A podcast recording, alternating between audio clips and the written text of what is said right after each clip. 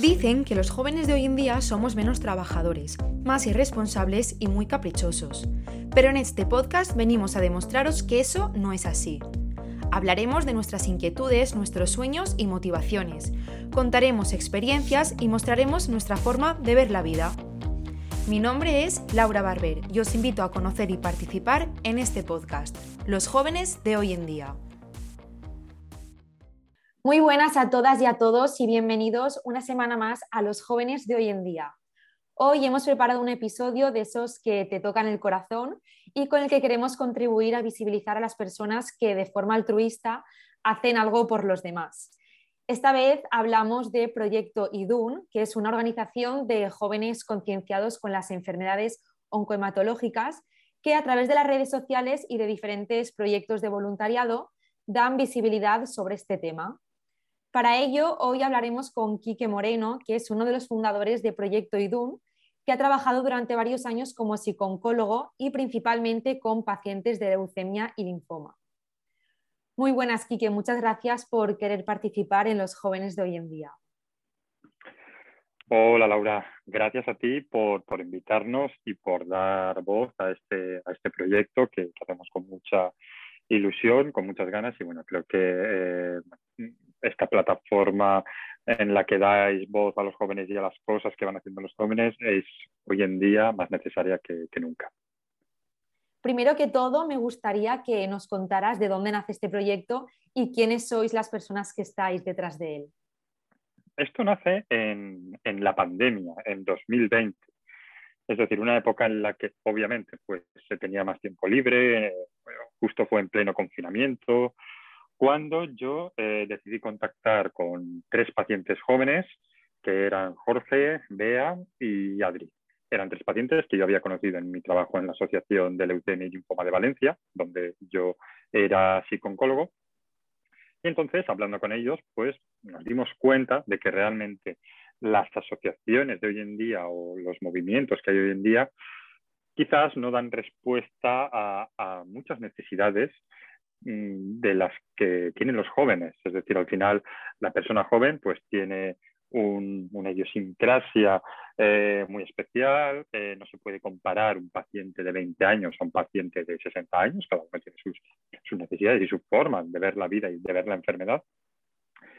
Entonces, nada, hablando, dijimos, bueno, ¿y si montásemos alguna cosa para eh, especialmente para jóvenes, es decir, con un lenguaje dirigido a jóvenes, que se mueva mucho por redes sociales, que sea de joven a joven, porque al final a una persona joven lo que le llega hasta cierto punto es que le hable a alguien que entienda su lenguaje, que entienda su situación. Obviamente las personas de, de 70 años que hacen esta labor también hacen una labor fantástica, pero siempre el vínculo, la conexión que se crea al ver a alguien de tu edad que ha pasado por lo mismo, pues es mucho más cercano y se tocan temas que a lo mejor eh, pues una persona de más edad no puede, eh, no puede dar respuesta. Pues hablamos, por ejemplo, del tema sexual, hablamos del tema académico, de la incorporación al mundo laboral, hablamos del tema salir con los amigos, hablamos del tema beber alcohol, hablamos de todos estos temas que obviamente en gente más mayor se dejan de lado, pero que para los jóvenes son importantes. Y en tu perfil de Instagram personal también he visto que tú impartes charlas y talleres sobre las enfermedades oncohematológicas. ¿Dónde impartes estas charlas y cuál es tu objetivo? ¿Dónde podríamos ir a verte, por ejemplo? Bueno, eh, al final las charlas no es algo que yo haga eh, por iniciativa propia, es decir, ha surgido en muchas ocasiones eh, dar una charla, pues sobre todo en, hospitales, que era donde yo daba principalmente atención a los pacientes. Y bueno, siempre han sido cosas que han surgido a raíz de, de ver el punto de vista de cómo puede ayudar un psicólogo durante el proceso de, enfermedad. Eh, yo siempre, a mí es algo que disfruto, es algo que me gusta mucho, el, dar charlas, el, bueno, el explicar eh, lo que yo hago, mi visión tanto de la psicología como, como del paciente. Entonces, ahora mismo no tengo ninguna eh, programada. La última que tuve fue hace unos meses en el Congreso del Grupo Español de Pacientes con Cáncer, que fue online por todo el tema de, de la pandemia. Pero bueno, eh, yo espero que, a partir de ahora que ha mejorado un poquito la situación, pues se puedan estas charlas y podamos explicar también eh, la labor que hace Proyecto IDUN y, por qué es necesario una atención para, el paciente joven más especializada. Y hablando también un poquito de vuestro perfil eh, de Instagram de Proyecto IDUN, si acceden a él podrán observar la gran cantidad de imágenes que hay de diferentes personas en blanco y negro con una manzana en la mano. ¿Esto qué representa? Bueno, esto, eh, esto se le ocurrió a Jorge, por cierto, una cosa que se me ha olvidado comentar es que, bueno, Beatriz y Adri por distintos motivos dejaron el proyecto, pero ha entrado mucha gente eh, nueva que le ha dado un aire también muy fresco al proyecto. Pues están ahora mismo Ana, María, Noelia, está Felipe, está Jorge, que continúa, que es uno de los fundadores, y espero no dejarme a nadie. Eh, eh, entonces, estas personas que han entrado le han dado ese, aire fresco, pero la esencia se mantiene. Y la esencia viene del nombre que elegimos. Cuando estábamos diciendo, ¿cómo llamamos al proyecto? Había algunas propuestas muy chulas, mm, había algunas malísimas, que eran las mías, eh, pero hubo una que destacó mucho y que nos encantó a, a todos. Amanda, me había dejado a Amanda. bueno, hubo una propuesta que fue de Jorge y que se basaba en la historia de Idun. Idun era una diosa nórdica que lo que hacía era entregar manzanas a los dioses para que siempre se mantuviesen jóvenes. Entonces, cuando consumían estas manzanas, los dioses seguían siendo jóvenes y por eso no, envejecían. Entonces, de ahí nació el nombre eh, de Proyecto Idun. Entonces, nos pareció muy bonito que la gente contase su historia, pero lo hiciese eh, en, esta, en este formato. Y la verdad es que la gente respondió muy bien. Siempre que alguien quiere contarnos su testimonio, pues le pedimos la foto con la manzana. Y al final eso simboliza que, bueno, tú has pasado la enfermedad como joven y ese testimonio va a permanecer siempre como el de una persona joven que eh, superó la enfermedad. La verdad es que de, todo lo que publicamos en Instagram es lo que más llama la atención, lo que más nos gusta y lo que más ilusión nos hace, nos hace a nosotros, porque además la gente te lo comenta, la gente te dice, eh, cómo me ha gustado leer la historia de tal o de cual, porque pasó la misma enfermedad que yo y porque ahora veo que está súper bien. Entonces todo viene de, eso, de la diosa nórdica que daba manzanas a los jóvenes. Y la verdad es que creo que el nombre y el concepto de la manzana es uno de los secretos para que el proyecto funcione bien, porque además gira en torno a una idea muy chula, muy bonita y que representa perfectamente la esencia de lo que es el proyecto. También he visto que en Instagram, como me has comentado hace un momento, realizáis directos con otros profesionales que indirectamente pueden ofrecer información y ayuda sobre las enfermedades que tratáis. Por ejemplo, hace poco más de un año hablasteis sobre sexualidad y cáncer o el deporte y el cáncer. ¿Crees que detrás de esta enfermedad hay muchísimos mitos que desmontar? Absolutamente. Es decir, al final se tiene un concepto de, del cáncer eh, tremendamente eh, negativo y muy pesimista. Es decir, eh, yo siempre cuento el mismo ejemplo. Hay un subtipo de leucemia, que es la leucemia promielocítica aguda, que con los tratamientos actuales se cura en un 99% de los casos. 99, es decir, y el caso, ese 1%, pues posiblemente hay otras patologías, o sea, un caso muy, muy extraño. Pero hay leucemias que se curan prácticamente al 100%. con lo cual, esa imagen de cáncer y, muerte es algo que poquito a poco, gracias a la investigación y gracias al trabajo de muchísima gente, pues va disminuyendo. Son muchos más los casos que salen bien. Además, ser joven es un factor eh, que juega muy a favor, obviamente, del tratamiento, porque son tratamientos muy duros para el cuerpo. Eh, son muchos más los casos positivos, como decía, que los negativos, que los hay, obviamente, y nunca hemos querido negarlo desde el Proyecto IDUN. Hay casos que no salen bien y cuando no salen también se dice, oye, pues esto no, ha salido bien, la persona no lo ha superado, pero siempre hay mucho más, muchos más que, que salen bien. Y la idea de hacer directos con, con, distintos profesionales era precisamente por lo que te comentaba, por dar respuesta a esos temas que muchas veces desde eh, el hospital o desde los tratamientos, que bastante hacen ya, ojo, no quiero que se convierta en una crítica, pues obviamente se dejan de un, en un segundo plano. Pues el tema del deporte. Obviamente, cuando el hematólogo o hematóloga está tratando, lo importante es salvar tu vida.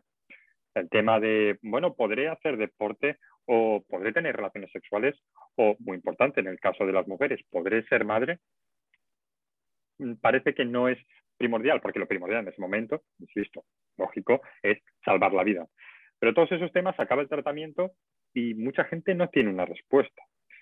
Un tema, por ejemplo, que ahora estamos eh, tocando mucho, y esto tengo que decir que en gran parte ha sido por, la compañera Ana Belén, que ha entrado, eh, es el tema de la fertilidad, el tema de la preservación de óvulos, el tema de las terapias hormonales. Todo esto, claro, en el hospital muchas veces no se explica y no hay información. Entonces, este tipo de proyectos lo que, busca, lo que buscan es eh, dar esa información extra, dar, aportar ese granito de arena de muchas cuestiones que, nos preocupan. Eh, así a bote pronto recuerdo pues, los que has comentado, el deporte, sexualidad, tema de la fertilidad que hemos dicho.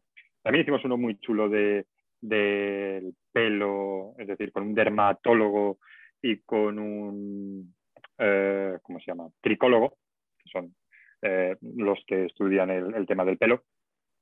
Que claro, es otro tema que, bueno, pero a mí el pelo me está saliendo diferente. Esto en el hospital me parece muy importante, pero cuando pasa el tiempo sí que quiero saber cómo cuido el pelo, eh, por qué me crece diferente, qué puedo hacer para, para que no esté tan rizado.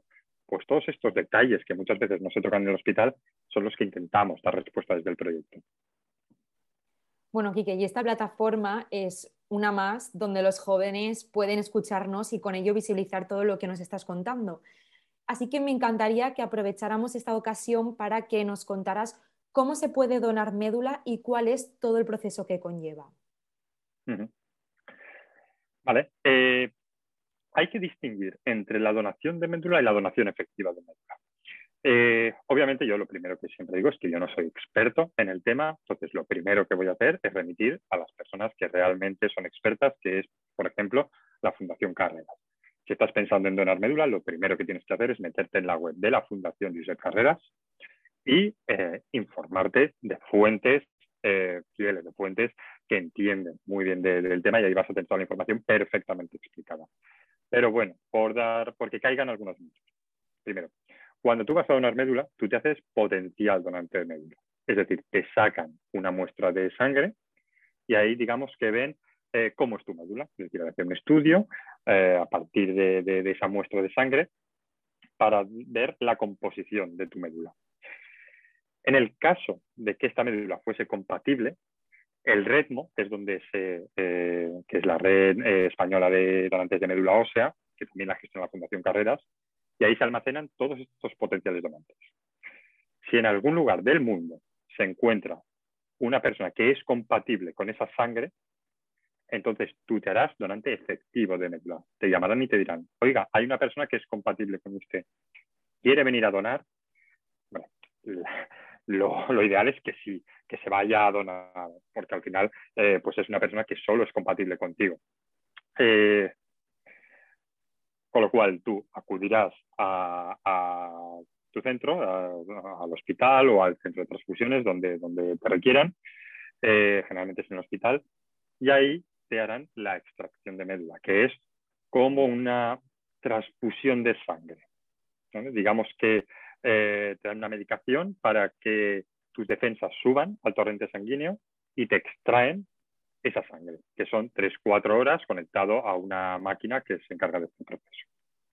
Insisto, esta información es muy de ir por casa. La, información más fiable y más correcta siempre la va, a dar la Fundación Jose Carreras. También es conveniente informarse en el centro de transfusiones de tu ciudad, que en todas las ciudades hay un, centro de transfusiones y ahí obviamente también te van a dar una información mucho más completa.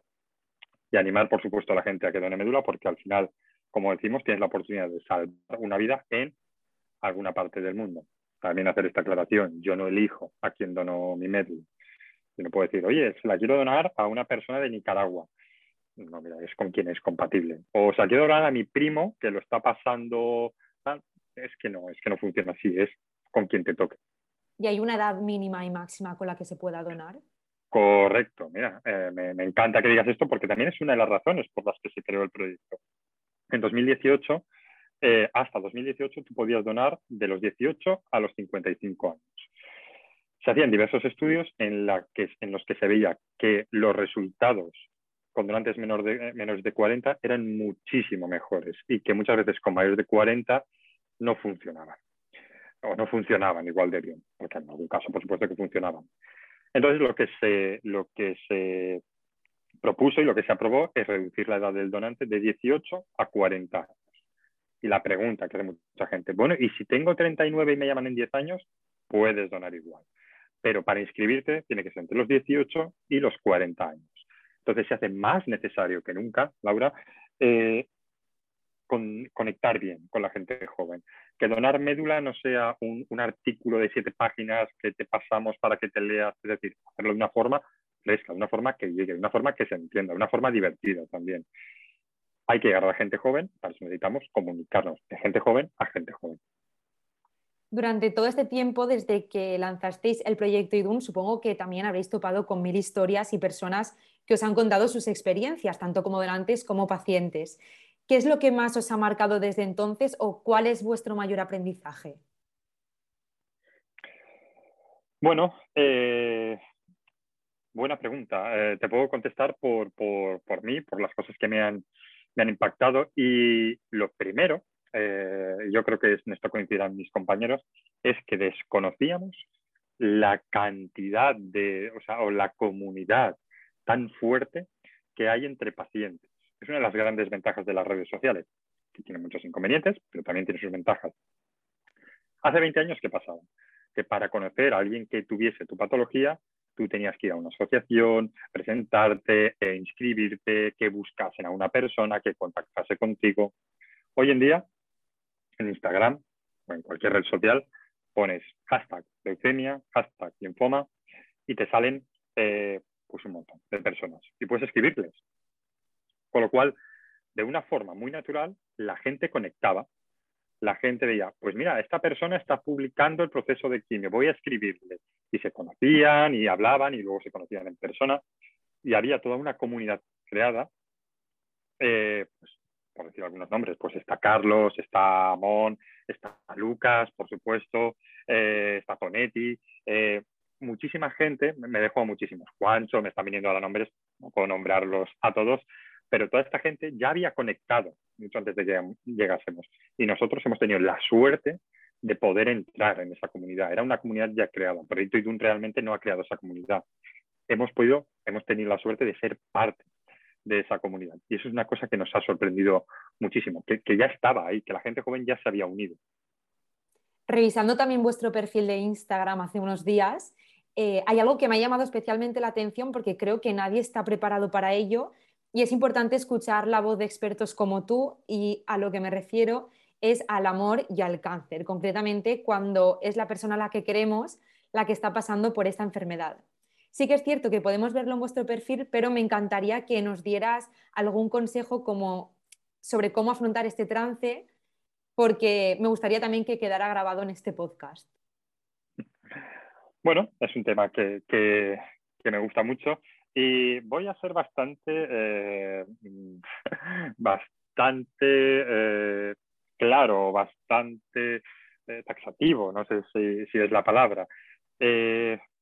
Cuando una pareja funciona bien, este proceso mm, de alguna forma les une más. Y funciona muy bien. Si una pareja funciona bien, funciona bien yendo a cenar con los amigos, funciona bien a nivel sexual, funciona bien eh, a nivel íntimo y funciona bien pasando una enfermedad. Esto es algo que yo he comprobado. Cuando hay unas buenas bases de pareja, cuando hay una buena comunicación, cuando hay una buena relación, cuando la relación es buena, se funciona bien. Cuando la pareja ya tenía una grieta, la enfermedad lo que hace es abrir mucho esa grieta. Es decir, esto de, no, yo funcionaba muy bien con mi pareja hasta el tema de la enfermedad. Esto yo generalmente no lo he visto. Es decir, con la pareja funcionaba muy bien y esta enfermedad incluso les fortalece o la pareja no funcionaba muy allá y bueno, la enfermedad lo que hace es disparar eh, pues más problemas a una pareja que ya no funcionaba. Consejos. Bueno, por ser prácticos, además hace poco, como comentabas, hicimos un, un, post de esto, eh, aunque parezca una perogrullada y se diga mucho, la comunicación es clave. Es decir, el expresar tus emociones, tus necesidades, tanto del paciente como de, la otra parte de la pareja, del acompañante. expresar cómo me siento, lo que necesito, lo que quiero, el que siga habiendo muestras de cariño, es decir, lo que llamamos el refuerzo positivo. Todo esto es básico. Es decir, hablamos de una situación que altera muchísimas cosas, pero digamos que nuestra actitud tiene que ser eh, un poco la misma, simplemente adaptada a esta nueva situación. Hace poco que fue San Valentín, no nos dio tiempo a hacerlo porque, bueno, pues porque era eh, muy complicado. Eh, bueno, pensamos en hacer eso, unos posts de, parejas que habían pasado la enfermedad juntos y, bueno, y que les había ido bien. Por decir algunos nombres, y estoy diciendo muchísimos, pero bueno, nosotros tenemos también a Ana y Pau, que, yo los conocí, bueno, en su momento, pues una pareja bajísima. Hace poco hemos tenido a Andrea y Fer, que también, bueno, era un amor, o sea, ya sentías amor solo de verlos.